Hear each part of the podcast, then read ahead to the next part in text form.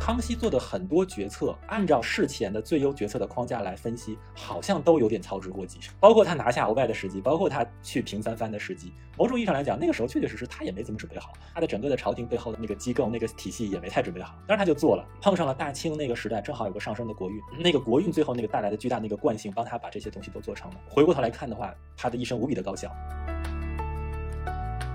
因为我们作为旁观者啊和后来人，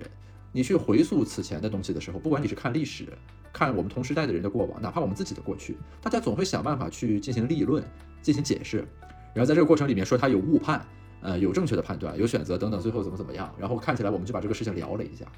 但是就是说，你每一个人在他的当下的那个 how to，通常是这个事情最根本的决定因素。就是他也没有一个全局的理性的优化。那么在这这种情况下，每一个人基于自己的不得不做出的这个选择，最后这个事情往下走。今天这期播客是请了两位老朋友啊，一个是这个南洋理工大学的包特老师，之前来跟我录过教师节特辑，还有去年年末的这个天眼查特辑。然后另一位是我们这个呃子非鱼播客的这个制作方有文化电台的张小年同学。啊，这个播客从去年就开始说要录，后来大家各自经历了很多冲击和挑战，作为大时代里的浪花，然后就 变成二三年才来录了。啊，这个播客的缘由啊，其实是因为这个张少年同志成功的被录取为清华大学的博士了，回到他的这个母校又要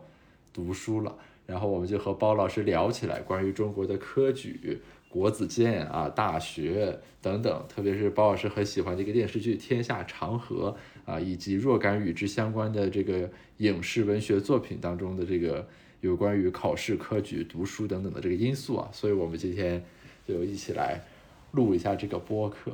首先就是这个包老师之前提了一个问题，这个该给我们揭晓一下答案了。就这个张小年同学要去读博士了，这个博士如果对应到古代的这个科举体系里，是个什么样的 title 呢？是这个秀才、举人、进士、翰林当中的哪一个？我大概推演了一下，感觉哪个都不是很合适。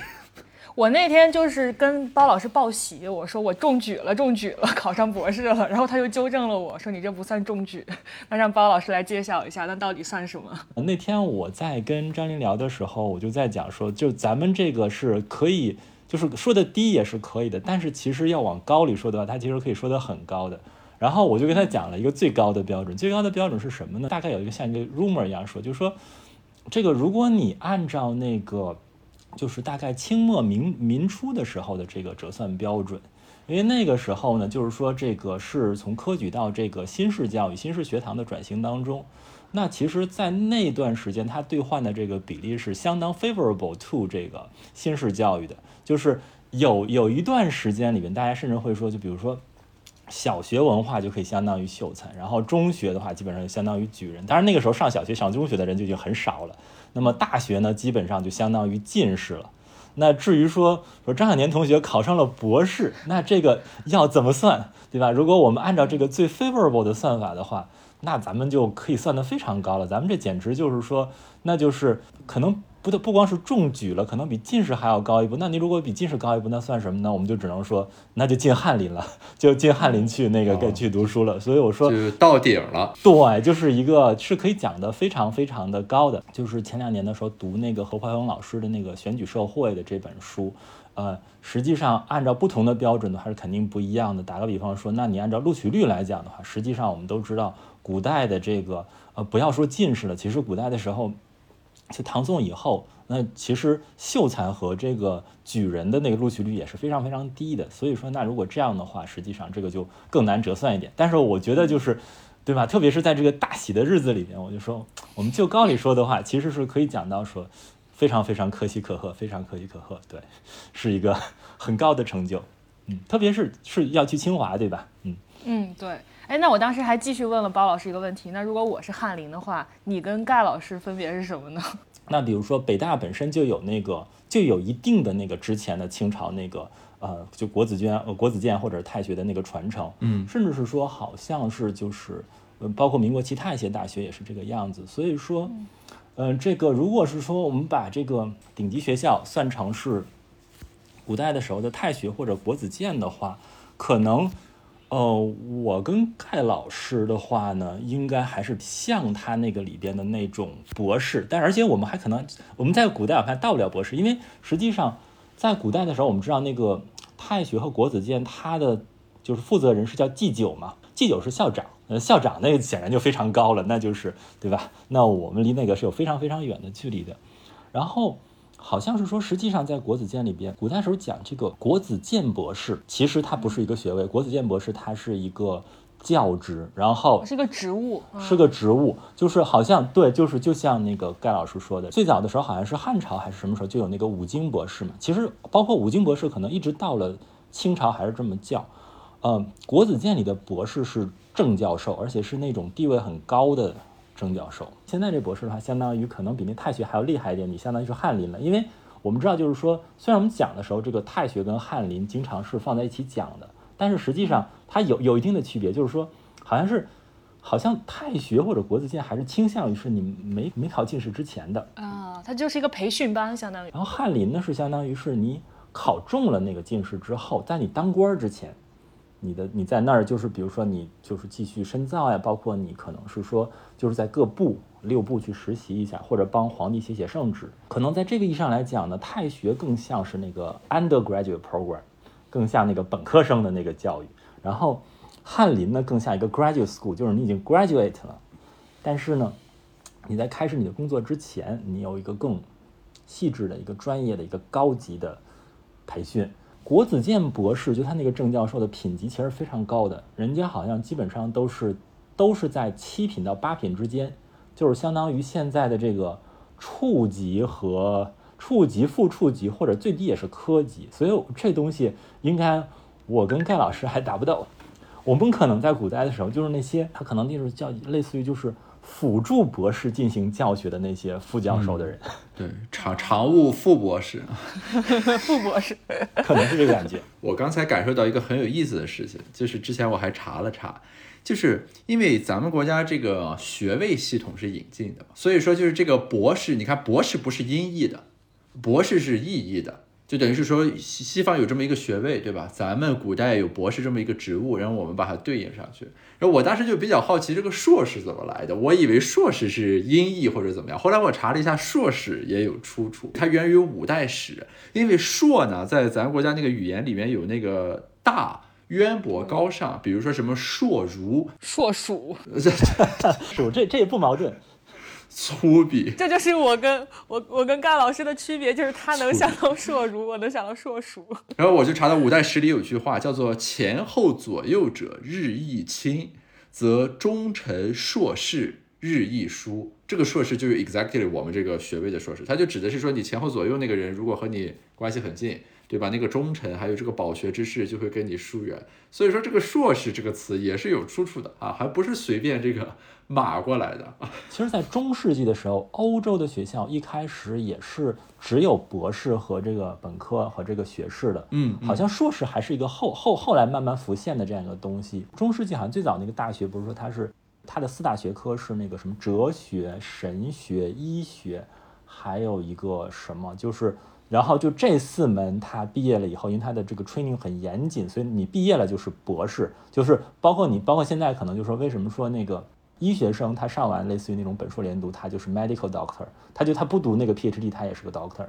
然后呃，学士就是好像比这个要稍微低一点，但是好像在西方教育体系当中，这个硕士出现的也还蛮。晚的就有有有有那样一种感觉。哎，说到硕士，我想起最近网上一个热搜，最近不是刚刚考研结束嘛，然后有个热搜说 Angelababy 不知道上岸是什么，就是她好像在直播的时候，有人在她直播间许愿，就希望自己考研上岸，然后她就问什么叫上岸，就是我特别好奇这些关于上岸率的问题，就是我们现在说考研多么难，考公多么难，这那的，就跟古代相比，到底哪个更难？有没有一个确切的说法？那肯定还是古代难，古代难。对对对，古古代难多了。这个因为中国古代其实它经历了这个察举制，还有这个科举制嘛。然后就是说，呃，在这两个体系之下的话，它还略有一些不同。啥叫察举制呢？察举制就可能更多的就是说是那个郡国的官员，对，就是官员或者名士给你一个推荐。就是其实从某种意义上来讲，我觉得很有意思的一件事儿，就是说。中国今天的大学基本上已经没有察举制的参与了，中国今天的大学就完完全全是科举制那个考试的参与。但是西方的大学还颇有一些中国古代那个察举制的遗风。遗风什么是那个最重要最重要的遗风呢？就是说那个推荐信，就是西方大学无论是本科也好还是博士也好，非常非常看重推荐信。如果比如说你有个总统的推荐信，可能你上本科他对你的帮助就非常大。那如果你有个院士的推荐信，可能哪怕你 GPA 低一点，对吧？或者你 GRE 考的差一点，但是也有可能。顶级学校还是会向你抛出橄榄枝，所以我们就讲这个很有意思的一个事儿，就是说，其实西方大学可能它还更多的有点像中国那个呃察察举那个阶段。我当时看那个书，他就讲说，当时东汉一个郡国，郡国就是今天那个地市级的一个单位，就是说二十万人口可以举一名孝廉，然后呢，东汉当时全年的话，一年大概是有两百个左右的这个孝廉，就全国。然后呢，这个天下呢，十三州的州牧和三公的这些高官，就是十三州基本上就是省部级的高官了，就是就是现在一个省了。然后中央三公就跟我说，三公呢基本上都是正国级、副国级的高官了，每年能举一个茂才。就是所以说我们在包括我们在讲的时候也这样，就是说我们一定要区别，就是在察举制下的那个茂才和秀才是特别值钱的，那个比后来的进士都值钱。然后到了科举制的时候，那个秀才反而就没有原来那么值钱了。孝廉在当时中国全国的人口是叫百万分之三到百万分之五，就是换句话说是二三十万人中出一个。然后呢，察举制之下的茂才或者是秀才呢是两三百万人口出一个，或者我们这么折算一下的话呢，粗糙的讲，孝廉需要你是县状元，这个茂才需要你是市状元。那可是这个跟就对这个从人口比例上来说是这样的，但是从难度上来说呢？比如说古代可能没有那么多人去卷这个东西，有吗？我不知道，我是猜测。啊，没有没有，古代读书应该还是一个 privilege，就是还是精英阶层才能够做的。哎，不过其实我我还真的是有点好奇，我我感觉，嗯，二位应该其实呃之前高考应该差不多都是市状元这个这个样子。盖老师在中国古代那地地道道的，就是说你是起码你在汉朝的话，你是那个。茂才一级，而且就是说，我们就讲嘛，说茂才这个东西有多值钱。就是我经常看那个三国嘛，就是说一个非常著名、非常什么的例子，就讲说说是当初不是这个刘备，好像是应该是在徐州的时候，就团陶谦让给他那个徐州牧嘛，相当于短暂的刘备有这样一个省部级的这样一个地位，然后他就有这个推荐茂才的名额，好像是他就推荐了袁绍的儿子，他应该是我今天像他推荐的应该是袁谭，然后就是。就这一件事儿是多大的一个人情呢？就讲说说是，好像后来，呃，那个刘备被曹操打败投奔袁绍的时候，就照理说，其实之前刘备跟袁绍没有太多私交，甚至还打过仗。但是，就为了这个人情，袁绍是出城三十里迎接刘备，就是就是这个这个茂才就是这么值钱，就哈察举之下的这个茂才就真的是超超超级值钱。这个我可以补充一下，就是特别是包老师，我不知道有没有留意。大陆这边高等教育的一些调整，其实现在它有两个趋势，一个是和我们刚才说的那个学位设置相关，至少现在北大清华好像都有这个趋势，就是在逐渐取消学术型硕士，呃，然后推广博士，意思就是说，就是你读研究生，你要不然读专硕，呃，就是那种专业性硕士，就是就业导向、学费高等等，就是一上来就很明确，这个是为了以后找工作的，要么就是读直博，就是直接。读五年，这是一个调整。另一个与之配套的调整呢，就是博士逐渐全都变成申请考核制。然后，所以说，就咱所谓的这个上岸，什么全国统一考试，比如说我们院现在招博士，他就没有考博，这说了，就跟高考那个意义上的考，就是申请考核制里面可能也有笔试啊，但是它就不再是以这个作为那个主成分了。所以等于是咱们在这个学位的架构上和它这个遴选方式上，好像现在就都进入一种这个混合态，对，进入于混合态，而且就是说可能更接近于这个，确实是就是英美的这种硕士是更多是一个就业导向的，然后这个博士的话会越来越像是一份工作，然后这方面其实我也可以稍微补充一下，就是说，因为我是在欧洲欧洲读的博士，欧洲实际上的话就是在我在荷兰嘛，那那个。荷兰也好，好像瑞士也好，包括北欧大部分部分的国家，那我们的就真的就是一个工作，就是说，比如说我们那个时候，我们如果拿那个 stipend 的话，就是我们拿那个生活费的话，我们都不叫奖学金，我们就叫 salary，而且我们那个 salary 就真的是要上税。而且真的是，我们一年有十三薪，也有假期补贴，也有欧洲各种各样那套员工福利什么的。所以我觉得好像是说，可能全世界大家慢慢也都在觉得嘛，那博士的这个五年的时间，实际上钱已经不是太大的问题了。更大的一个投入，其实对每个人来讲的话，是一个时间成本的投入。本身做科研又很苦，所以说那就不应该收学费了，就应该把它变成一个是一个有偿的这样一个一个科研的创造性的一个。活动，张琳接下来应该也会经历的这个生活。我话说，但是其实还真的很想采访一下你，就比如说，嗯，比如说四五年，你的心情是怎么样的？也，我我更多的是期待。说实话，就是可能在决定要考博之前。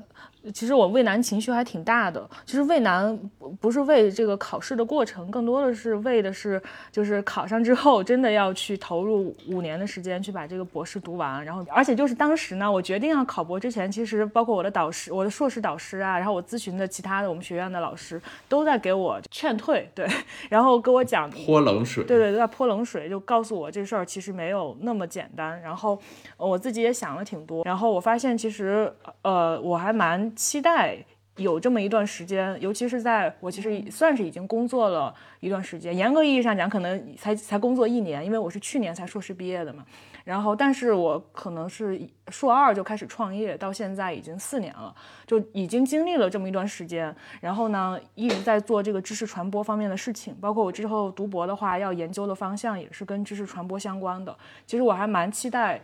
就是有一段时间，真的把自己的身心给安放下来，然后去读书、去做研究，去把我之前的这些经历，呃，跟学术去结合起来，就做一些思考。然后，反正现在更多的是期待，就是其实的，呃，到最后我就觉得这个结果就没有那么重要了，就更多的还是思考清楚了自己将来想要就是变成一个什么样的人，做什么样的事情。尤其是疫情这三年，其实我觉得改变了挺多东西的，就是原来很多觉得。重要的、体面的、好玩的事情，可能现在觉得就没那么重要，就松开就松开，就就给自己松绑了。然后原来很多就是不以为意的，然后觉得不可能是自己该干的事情的，反而就是在这在这几年里边逐渐变得重要的。嗯，就比如说什么家家人啊，你爱的和爱你的人的好好的相处啊，可能我之前都没有觉得有多么重要。嗯，但是这三年慢慢的，我觉得这件事反而是更重要的。嗯，然后就很期待接下来的旅程吧。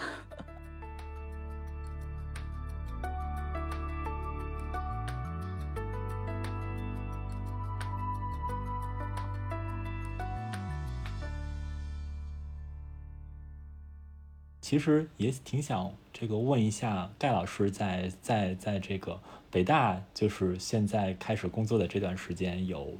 怎样的一个体会？就是我之前看那个《觉醒年代》，我也看的还是就是非常的投入，觉得拍的也非常的好。而且我们知道，其实，在那个时候能上那个北大的话，就是真的是北大是真的就是去了，就像就像是这个进士一样，是一个非常 prestigious 的一个一个地方。然后，那你就比如说你现在再回去开始重新以一个这个教师的身份面对那些同学的时候。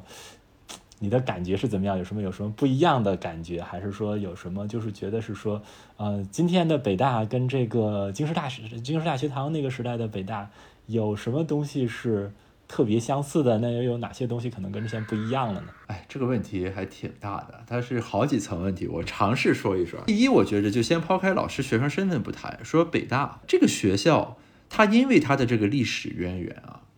就我觉得很神奇。就是说，它确实会有一些这种在血脉里的嵌入在里面的这种特殊性。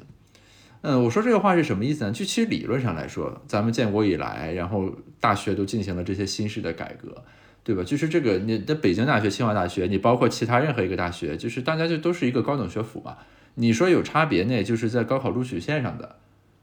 呃，差别招生的差别等等，已经不存在说就是北大承担着就比如说他在早期好像当时是国家实际上最高的这个教育机关，就这样一些角色已经没有了。但是呢，这个不妨碍说，因为他在历史上曾经扮演过一些独特的这个角色，就使得一直到现在呢，他有些这个气质确实就会呃流传下来。这个就是很神奇。所以，比如说，就刚才包老师提到这个觉醒年代啊，其实不光是觉醒年代，比如我印象中还有，应该是建党伟业或者建国大业里面有，对吧？就是在北大那个他们辩论那个呃文言文，还有什么辜鸿铭的辫子，就诸如此类的，有一些这些经典的桥段，对吧？什么鲁迅设计的呃北大校徽，呃诸如此类的，就是在看到那些场景的时候呢，还是会有一种这个亲切感和熟悉感，就是他的那种争论，那种人与人之间的相处模式。包括老师对学生那种兼具呃关怀呃与严苛，学生对老师的那种兼具敬佩与挑战之类的那种微妙的感觉，其实就影视作品中呈现出来的时候，作为北大人啊，有时候是会有一些共鸣和感同身受的。这是这个呃第一点说的。第二点就是说这个做学生和老师的这个角色转变。咱俩去年教师节那个特辑的时候也聊过，但我当时我刚开始工作，所以感受没那么深。过去这段时间感受就会越来越深。就同学们问的问题，通常是没有标准答案的问题，因为有标准答案的问题，一般也不需要来问你。那么你就要从一种抽象的原则性的角度去给他解构和剖析，分享你自己的观点。然后呢，虽然我会反复强调说，我所说的话也只是一种 input，是供你参考的。呃，就犹如你的父母、你的其他老师都会说一些东西，这些都是你的 input。但是在我们的这个大学里和中国的这个师生关系的这种情景下，老师被赋予的这个角色和意义就会还是要多一些。这是第二个方面。第三个方面，我讲一个特殊的点，就是说今年入学的这届本科生，就是二二级的学生啊，那么他们是一九年入学读的高中，所以说等于从一九年到二二年。他们除了一个高一上学期之外，剩下的两年半，很多人都是在不断的这个疫情的冲击和相应的这个呃风控政策中度过的。非常极端的情况下，可能他就上过呃两百天，比如说线下的课啊，很多时候都在线上，与同学也没有很真实的接触与交流。在这样一种情况下，大家来到大学之后，怎么应对这个环境啊？人与人之间的关系该怎么相处？等于还没有初级班的充分训练，突然间就来到了高级班当中，啊，怎么样帮助他们去完成这样一个转变？就我感觉，至少他们面临的挑战比我从高中到大学的时候要额外的多一些和大一些。但这个问题也很难是一揽子解决的，只能是在各种环节里面去渗透，然后去实现这样一种逐渐的调整，大概是这么个感觉。不知道包老师有没有什么可以分享一下？比如说你指导自己的第一个博士生的时候，或者说就是你上课，呃，有学生来 office hour 向你请教的时候，如果抛开那种技术性问题啊，就什么这个题怎么做，或者上课讲的知识，如果是一些 general 的这种讨论，你一开始会有我刚才说的这种紧张感，就是处理跟学生的这个交流交往的这个问题。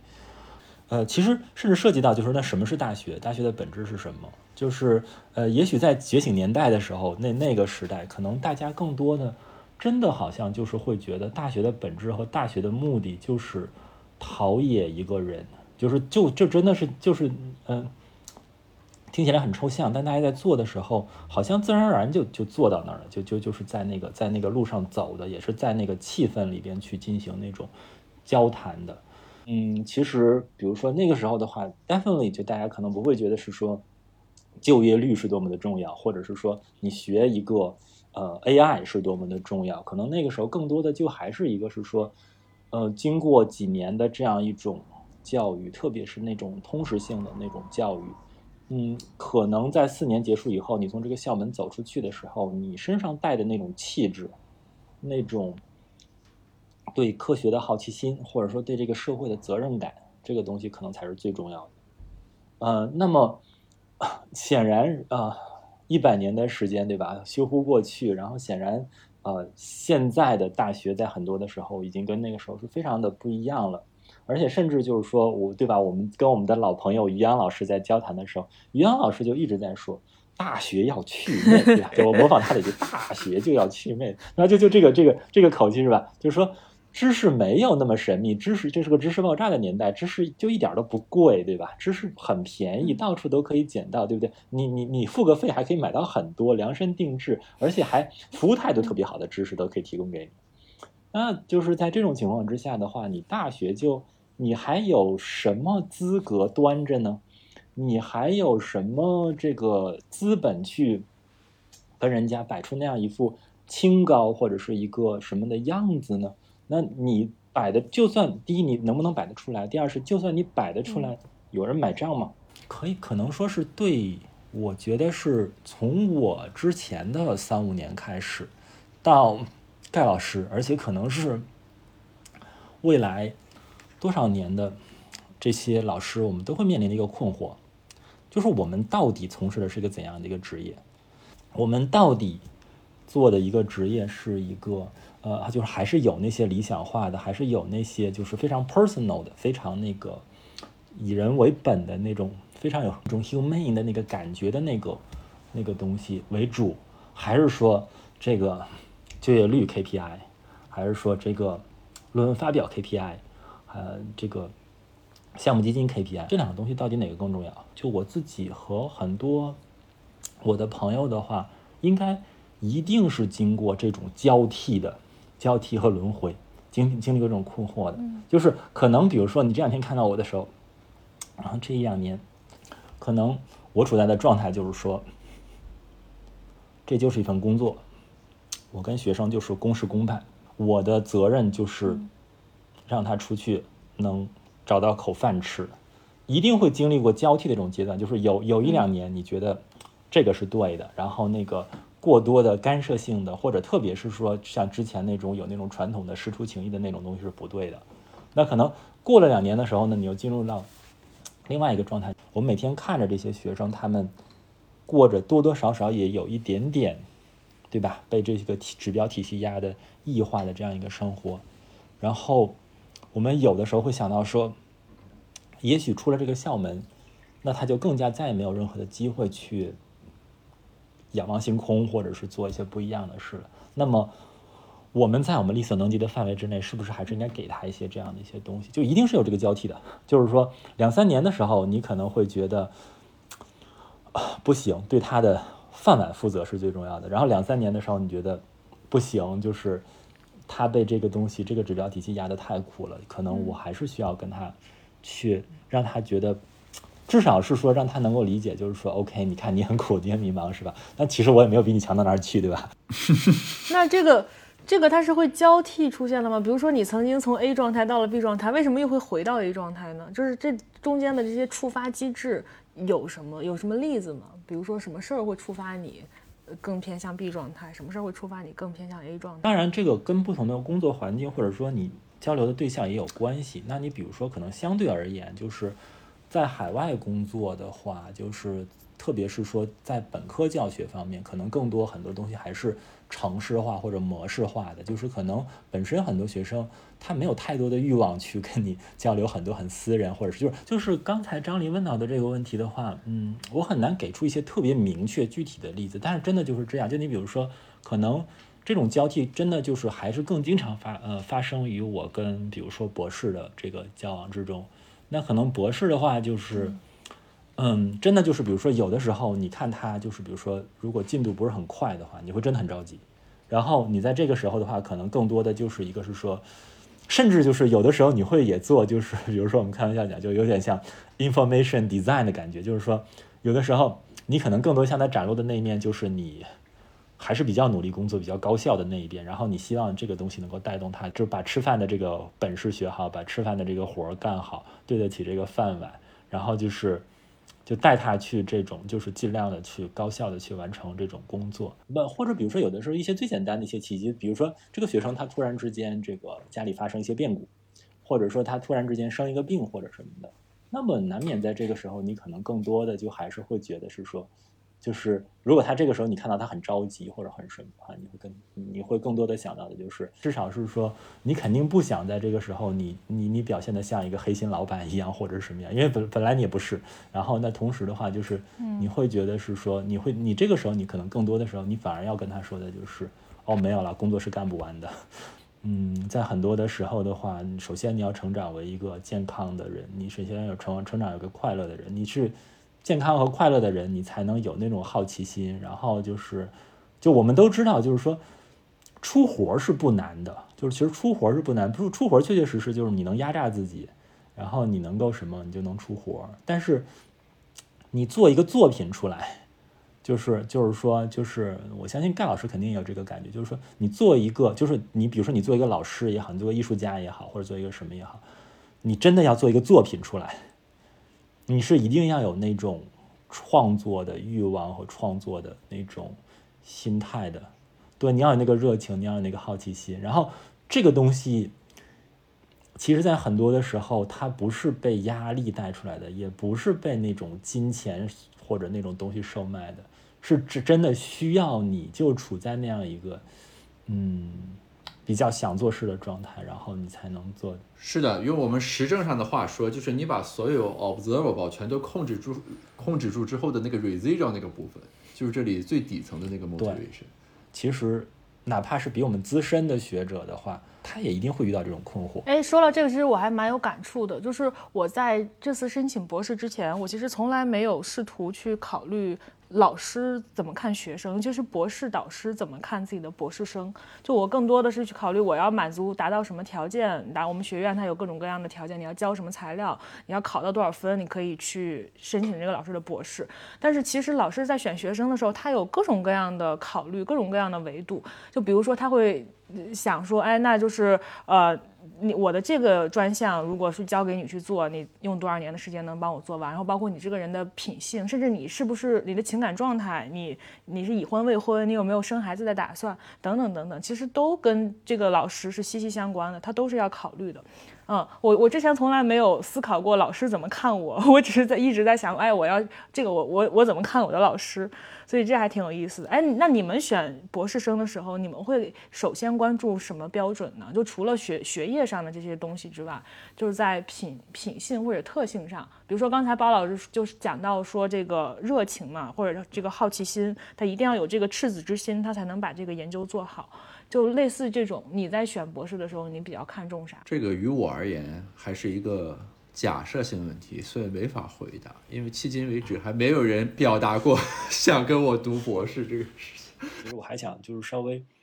就是说两句，就说这个跟学生的关系，觉得其实真的是这样，就是说带学生和这个教小孩的经历是相辅相成、互相增长的。我会觉得可能我现在会多多少少跟我学生比以前要 close 一点。也得益于，就是说我就是有一个老父亲的心态。对，就是呃，可能在一开始的时候，确实是大家是说，你作为一个导师，你要怎么挑学生？就是，而且在某种意义上来讲，甚至就是说，在最开始的时候，那你不认识嘛，你可能更多的是真的就是在一个 potential 的站在一个像一个雇主一样去说，哦，谁来了以后。最能帮我出活儿，然后尽量的不要给我添麻烦或者什么什么的。但是呢，就是等你就是特别可能也是因为我太牛了以后，就心态更稳定了以后，我就会觉得哦，好像其实也不是这样的。其实可能更多的时候是一个是说，嗯，真的就是有点像，因为我去年的时候还是前年的时候，我也在读那个刘博老师写的《抛瓜》嘛，就在写孔子的生平。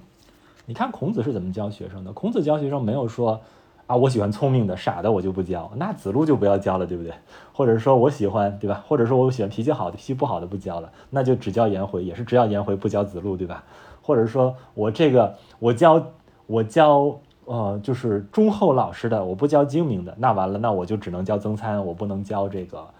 嗯，不能教这个子贡了，对吧？但实际上不是这样的，就是说，嗯，就是确确实实现在在很多的时候呢。特别是在有些地方，包括是会出现这个导师跟学生的矛盾，也是在此，就是因为导师自己承担了太多的业绩的压力，所以他可能更多的时候有点站在这种老板对待员工的那种角度去看跟学生处理的这样一个关系，就把它看作一个，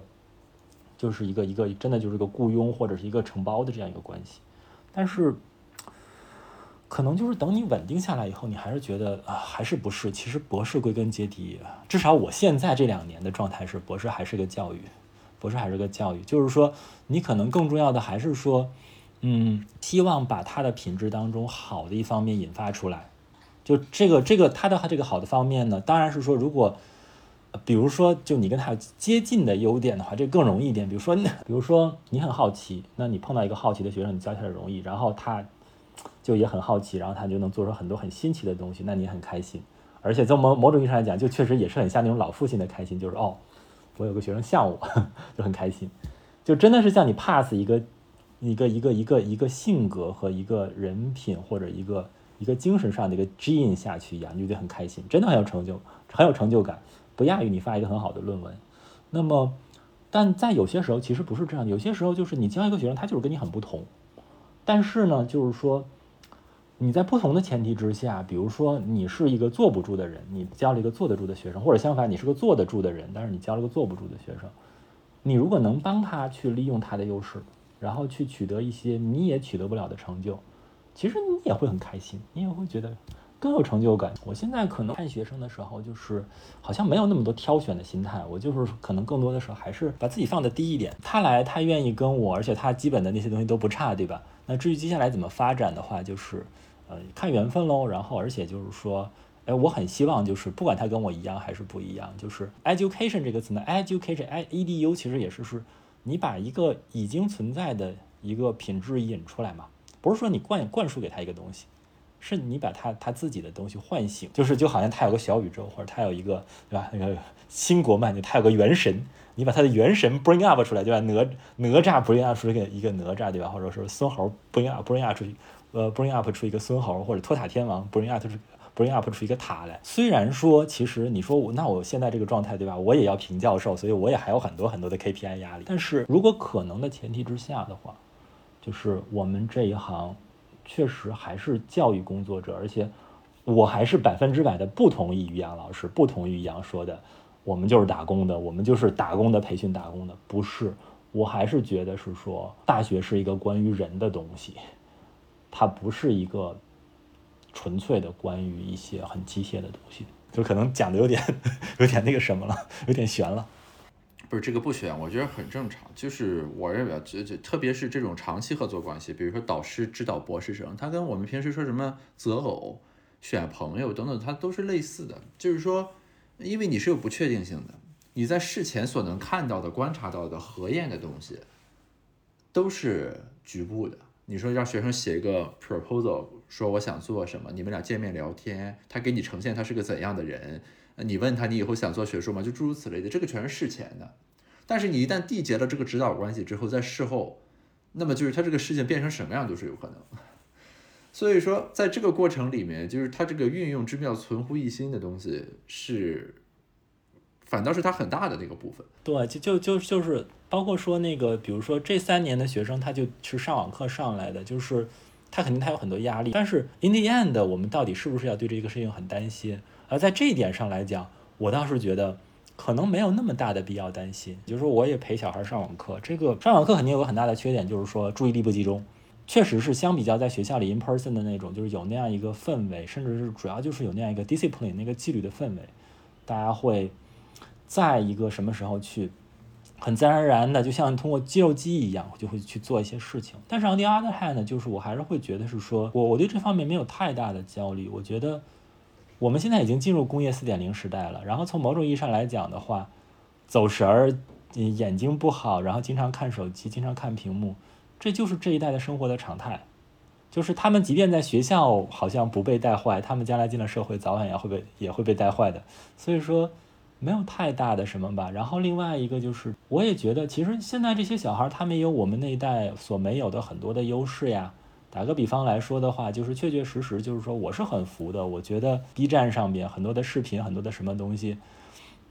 做的很用心呢。其实他们传播知识的方式比学校里边有效率。传统学校教育它的优点就是能够保证一个均值，然后能够保证就是可能自觉性比较差的小孩也能跟得上。但是可能就是这种新式的学习方法呢，更强调自主性。我就会觉得，就是说未来总是会来的嘛，那将来总是会有这样一天的。可能将来总有一天，大家也都要住到那个元宇宙当中去嘛。我理解的，盖老师说了，这个三年疫情对这个对这批孩子造成的影响，更多的指的是就是人跟人之间的这种链接可能会稍微弱一点。但是我感觉就是这这个事儿给北大 造成的影响，可能不如给清华造成的大。就是因为清华它一直以来都是一个要，就是我们声称要在集体中成长嘛，就特别强调集体主义，特别强调班集体这个概念。就我印象特别深刻，我刚上大学的时候，我们班又有几个长三角，可能上海啊哪里的同学，就他们可能就是这种集体意识没有别没有北方同学强，他们可能就经常独来独往，不参加集体活动，就真的会被班主任、被辅导员、被班长、团支书就谈话，然后各种点什么的什么的，就特别。我们特别就清华特别见不得这种人，所以说我觉得反而是就如果是这样的学生，他三年一直是在屏幕前上课，没有跟老师同学去一起过集体生活的机会，可能到了清华会比较不适应这一点。因为我最近跟一个就是在接接了新生辅导员的一个清华的同学聊天，他也就是说，哎呀，这这届学生太难带了，就他们对集体没有概念。但我觉得可能对北大学生来说，集体不集体的也没有什么重，就没有什么重要的，他们好像。从来都没有什么集体的概念。呃，其实我倒还真的有点觉得，就是说真正互相之间不搭理的是复旦，大家还攀比起来了。其实北大不是互相之间不交流、不沟通的，是只是说就互相看不起。就是只是说北大是说，就互相之间没有那种，比如说就是特别特别特别浓厚的那种，比如说想合作或者是想要什么的那种愿望。然后，但是实际上来讲，比如说。其实我觉得北大人还是很有热情的，就他们很喜，就是换句话说，就是北大可能是他的那种热情是以很 severely 的 engage each other，甚至是 fighting 的方式去那个 engage。然后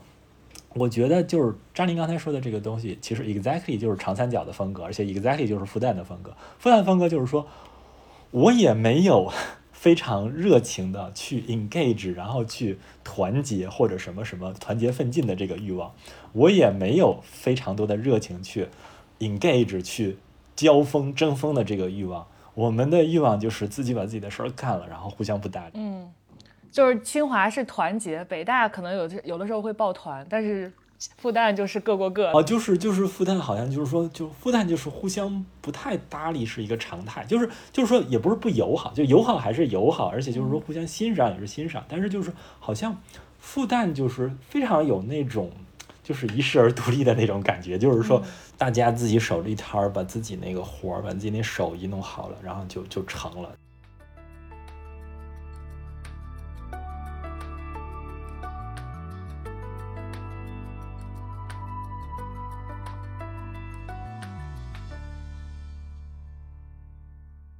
我们还是聊几句《天下长河》吧，因为这个受包老师推荐，我尝试去看了一下。但我要承认，我看电视剧有一个很不好的习惯，就我大概看了三集左右呢，我就会去找一个网上那种叫做剧情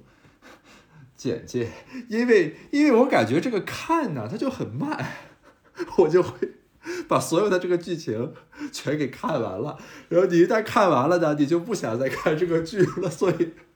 我是一个这个偷工减料的把这个剧给看了的，但是这个剧情看的我其实颇有一些惊心动魄啊，就是我我没想到是这么一个剧情的走向啊，特别是其中主人公的这个命运啊，真的让人还是很唏嘘的，就是这个特别这种团灭式的这种这个结局。对 对对。大家传统上对于清宫戏总是有一定的偏见，就总觉得就是说清朝就有什么可拍的。但是实际上来讲的话呢，就是我会觉得是说，其实这这反而是清宫戏的一个优势。但你讲清朝对吧？清朝反正就是已经被历史课本骂了那么多，骂了那么多了，他不差那一句，所以说就是所有的人都可以继续踩两脚无所谓。所以这就导致就是实际上来讲，那清朝有很多热播的剧是什么剧？不就反腐剧嘛，对吧？然后就是大家都觉得说你排别的朝代的腐败，多多少少有点不太光彩。但是清朝腐败就腐败嘛，清朝本来就腐败，大家就觉得它腐败。但是天下长河的话，其实我觉得在近些年来讲，它是一个很好的东西。第一就是它很精良，它的服装啊各种东西就更加的贴近那个就是就是清朝真正当时的那个体力或者什么了。康熙帝的话，在这个剧里边更经常的是穿那种蓝色的，就深蓝色或者说。蓝紫色的衣服，就是说，其实其实，在清朝的时候也这样。就皇帝如果不是在那种特别正式的场合、特别隆重的场合，皇帝也不经常穿黄的。就是皇帝可能也就是穿着那样一个蓝色的，就是他他那样比较舒服。这个我们看去看一些故宫的画像或者什么也能看得到，就他这些东西弄得很细很好。包括就他那个花翎啊或者什么的做的也更接近于那个历史的实物。然后从剧情上来讲呢，确确实实就是这个样子。就是说我给他了一个比较充满溢美的一个评价，就是说真的就是悲惨世界，悲惨世界。就主角团灭嘛，对吧？就就是基本上来讲的话，我们看到就是，嗯，陈黄那么有理想，那么有才华，那么有抱负，而且就是把自己一切的东西都置之度外去追求理想的一个人，最后就是中道惨死。那晋府的话呢，就是说是一个升级版的，因为他演员本身就是《大明王朝》里的海瑞嘛，他是个升级版的海瑞，就是除了有那个海瑞的那个刚直和那个担当以外，真的是铁肩的那种担当以外，那他其实来讲的话，他又多了很多那种一定程度的，就是跟大家协调的那种那种为人处事的能力、周旋的能力，包括就比如说他在里边经过一定程度的美化，比如说明珠，明珠可能很多地方很很奸诈，但在他在治河这件事情上面，其实他也利用自己的那种奸猾，利用自己的那种那种左右逢源的能力，帮晋府他们挡了很多枪。呃，争取了很多资源，但最后呢，就是说，大家也看到一个很悲惨的一个结局，明珠没有为他做的恶受到惩惩罚，相反是明珠是因为这个这个治河这样有意义的事情，他在这个事情上的卷入，所以受到了一个惩罚，甚至就是说，我们在这边看到的就是康熙帝，嗯，那么有精力，那么有抱负，而且那么有能力的一个皇帝，他到最后他很多的事情。也不是随他所愿，在更多的时候，他也是被很多的无奈推着走。但是我觉得这部剧里边，就是他首先是个大悲的结局，但同时他又有一个很好的一个主线，就是说，这个我可能讲的又有点悬，就是一个很像一个辩证法一样的主线，就是就是什么呢？就是那个，因为我们知道，其实，在正史上面是这样，就是他拍是拍到了晋府陈黄，拍到了这个主人公团队最惨的那一点。而且，其实，在那个时间点上来讲，就在在剧中作为反派人物出现，唯一的赢家就索额图。索额图最后拿到了一切，索额图最后就是说，他干了所有的坏事，他一句骂都没挨。然后就是他他想贪的钱，他想黑的东西，他都赚到了。然后所有干事的人都因为干事受到了责备，都因为干事遭受了损失，甚至因为干事丢了命。但是我们现在去看清史的时候，我们发现。最终，最终青史留名的还是晋府，还是陈黄，还是在这件事情上总体来说对晋府、陈黄起了支持作用的康熙帝。然后就甚至就是说，明珠在某种意义上来讲的话，他干了那么多坏事，那就是他最后形象没有那么差，也是因为他之前做了很多对的事，包括在这件事情上面他也还不错，对吧？就是包括是说那个，我是我之前看到，就是你如果看历史上对这个，嗯，这个。晋府的记载，晋府最后应该是说他做一个治和官，因为我们知道河道总督应该是正二品嘛，正二品就好像是现在相当于是说省部级的顶格了。然后那个，但是晋府应该是最后是那个他好像是有追封追封到了正一品，正一品真的就是就是全整个清朝可能没有几个就是正一品，而且又是谥号是文襄。我们知道就是说，比如说这个。呃，谥号最高一档是文正，但是其实，在清朝来讲的话，文襄虽然排名没有那么高，但是文襄是个很尊贵的谥号。就后来清朝那种最最尊贵的人，像福康安这些人，其实都没有事。那个左宗棠是文香，对吧？曾曾国藩，呃呃，曾国藩是文正。张张之洞也是文香，就是所以说，其实，在清朝文香的地位是非常非常高的，而且就是。大家现在看清史也是嘛，就左宗棠粉很多嘛，对吧？其实曾国藩粉没有那么多，特别是在我们大陆，就是就是大家都会觉得是说，实际上来讲，清史里边，即使大家对清朝有那么多的负面印象，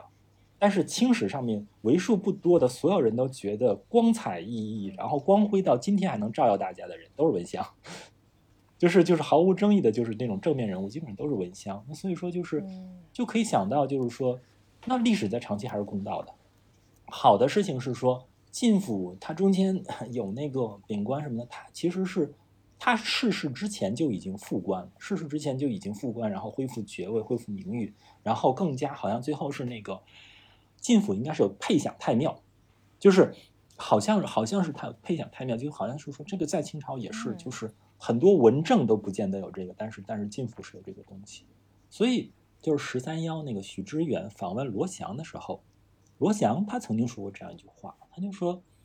其实我们就知道，就是世间啊有很多的事情是非常非常无奈的。他说，我们应该做的就是说，我们去做自己认为对的事情，然后接受其中的事与愿违。我这两年很有意思的就是说，疫情给我最大的一个在阅读上面的一个丰富的地方，就是我在疫情期间读了很多那种道家，或者说像这个黑格尔的著作。现在我有的时候就是会用这种辩证法的看法去看一些问题，就是我感觉好像天下长河多多少少有，按照道家思想就是这样，按照道家思想就是真的就是就有点像那个，就比如说像那个西方那个严严格意义上的那种那种那种右派的思想，就是你最好就什么都不要做，错的事情不要做，对的事情也不要做，对的事情你做了，也很容易十有八九事与愿违，十有八九。你自己倒霉，还给别人闯祸。但是同时的话，同时是什么？就是很显然，在天下长河里边，这个治河就是这样一件事。你不修水坝，年年黄河泛滥，会淹死很多人，你看不下去。但是呢，你也知道，你要修水坝的话，就必然意味着呢，可能你在修水坝的过程当中，这个地方的老百姓被保下来了，那个地方的老百姓就要被淹了，你就会难免得罪一边的老百姓，或者是说，那大水来了。你是炸坝还是不炸坝，也会有这个问题，或者甚至就是说，那爸修对了还好，你修错了的话，死人死的更多，那怎么办？其实这个剧可能给大家展示的就是这样的一个东西，就是说，个人在真正想做正确的事情或者有价值的事情的时候，他一定会面临的一个悖论，就是说，这个事情也是逆天的。其实你做正确，你做错误的事情逆天，你做正确的事情也逆天，你逆天就一定会受到报应。一定会遭受不好的事情，甚至在很多的时候，就是说，嗯，很多愿意做事的人都是这样想，就说啊，那我不怕这个报应降临在降降临在我身上，只要这个报应不降临在别人身上就行。但不是的，在很多的时候，很令人伤感的一个事情就是说，你做一个正确的事情，到最后的话，你想一力承担所有的不好的事，你都做不到，你就是做不到。然后就是到最后，往往就是说，你做一个正确的事。最后的结果就是，不但自己承担代价，还要承担骂名。至少在短期是这样。你做好事，一定有很大的可能事与愿违，而且到最后的话，就是就是吃力不讨好。但是，是不是说不做好事？不是的，你还是要做。而且你要做的时候，你要相信，就是说，从长期来讲，那个比如说正题反题走到合体的时候。做好事的人在事情上会吃亏，但是在长期上来讲，作为一个人，作为一个大写的人，他会得到他的保赏，他会得到他的奖励。这个是晋府和陈黄他们能够，我觉得是他们能够带给我们一些启示，升华了。嗯，这个，呃，我我因为我没有看一些这个剧外的这个补充素材啊，所以我原来没有从这个角度去理解。但是有一些感受，我觉得和包老师是共同的。就他这个剧对于每一个人的那个 have to，我认为刻画的非常生动。啊，就是说为什么呢？是因为我们作为旁观者啊和后来人，你去回溯此前的东西的时候，不管你是看历史，看我们同时代的人的过往，哪怕我们自己的过去，大家总会想办法去进行立论、进行解释，然后在这个过程里面说他有误判。呃，有正确的判断，有选择等等，最后怎么怎么样？然后看起来我们就把这个事情聊了一下。但是就是说，你每一个人在他的当下的那个 have to，通常是这个事情最根本的决定因素，就是他也没有一个全局的理性的优化，也不存在我们那什么说的这个时代背景，是不是就是那种很宏大的叙事？那么在这这种情况下，每一个人基于自己的不得不。做出的这个选择，最后这个事情往下走啊，其中有的呢是会悲剧了的，有的是说局部悲剧，长期来看，呃，青史留名的了，对吧？等等，就是有诸如此类的这个情形。但是我们去理解它的时候，就是要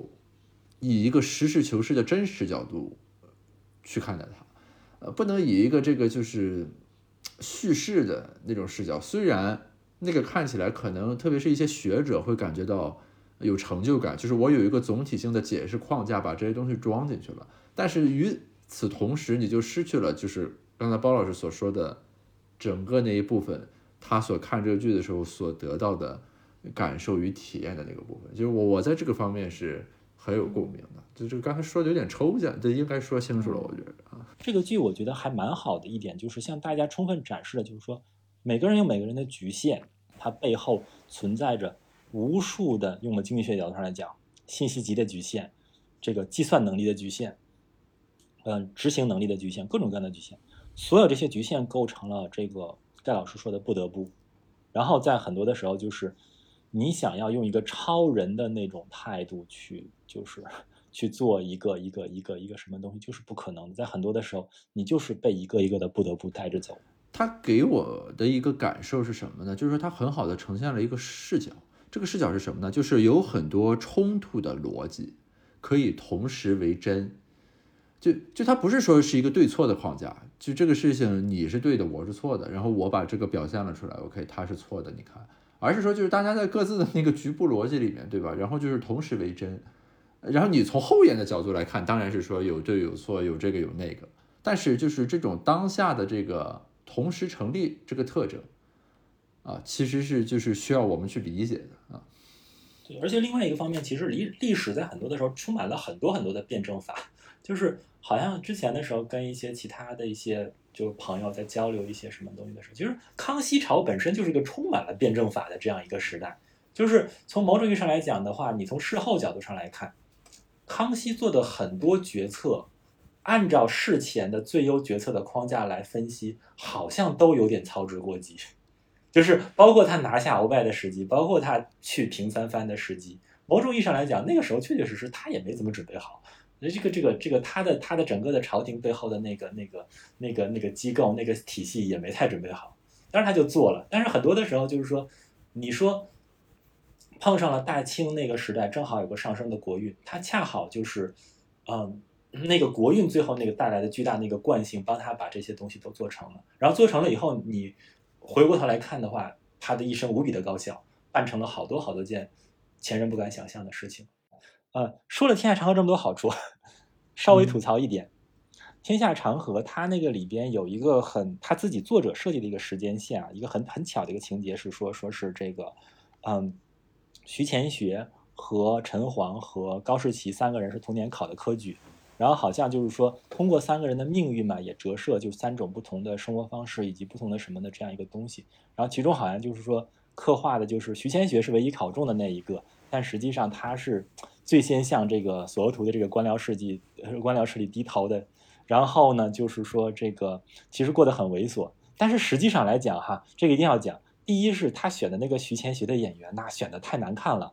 正常来讲，在中国古代，这个三鼎甲状元榜眼探花，探花不见得是学问最好的人，但探探花一定是长得最好看的人。你这是什么道理？这是大数据支持的是吗？不是，就是好像这个东西是一个潜规则哦，就是就是说不是不不需要数据分析，而且就是潜规则，就是好像默认就是因为探花好像就是可能这个字儿本身探花嘛，就是就听上去就很漂亮嘛，所以说好像就是说实际上来讲，就好比说可能在清朝有的时候大家觉得文香其实都没有比文文正差一样，就是嗯，好像讲三鼎甲的话也是这个样子，状元学问最好，但通常探花最帅，然后通常来讲如果是。被权臣、被这个大佬招女婿的话，探花的婚姻通常最好，因为探花长得最好看。那我们盖老师考了这个榜眼，有什么之罪吗？有什么说法吗？哎呀，这个盖老师那就是稍微有点遗憾，就是你再前进一名和后退一名就都问好了。盖老师看你想前进还是想后退？这个孟娟娟老师讲过，说在所有国际赛事的颁奖中，什么有人分析过那个表情，就是呃。二第二名是最不开心，然后一三两名最开心。这个在 behavior 里边就被人提出来说，表明大家不总是在绝对的效用上去做选择，还有这个相对性。因为亚军总是觉得自己被冠军打败了，差一点就可以夺冠，但这个铜牌会感觉我很幸运，要不就没有冠。然后，然后再稍微补充一个我觉得比较有趣的历史细节，就是这样，就是说虽然这个剧里边是把徐乾学刻画成是锁党。但是实际上，徐乾学刚入世的时候是明党，而且我为什么要讲这点呢？这点可能有意思的地方就在于，就是说，